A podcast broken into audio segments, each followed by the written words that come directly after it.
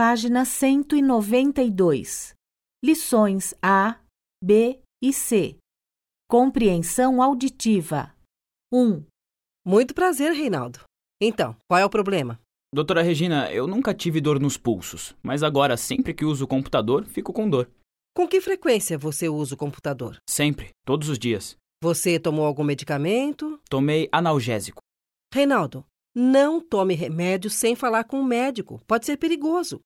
Você precisa parar a cada uma hora de trabalho e fazer alongamento para as mãos e braços. Tudo bem, doutora Regina.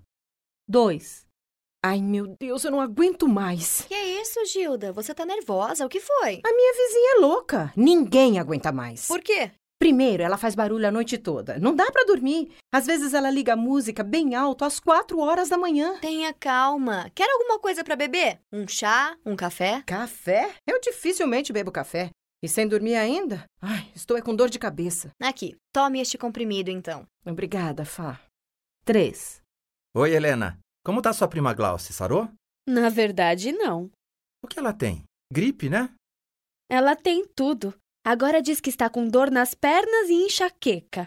Acho que ela não tem nada. Também acho. Ela não tomou nenhum remédio e a dor nas costas da semana passada sumiu.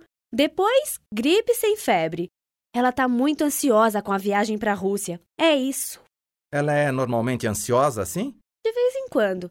Mas com o convite para viajar, ela tá assim. Quem a convidou? Foi um amigo dela de Moscou que a convidou. Legal.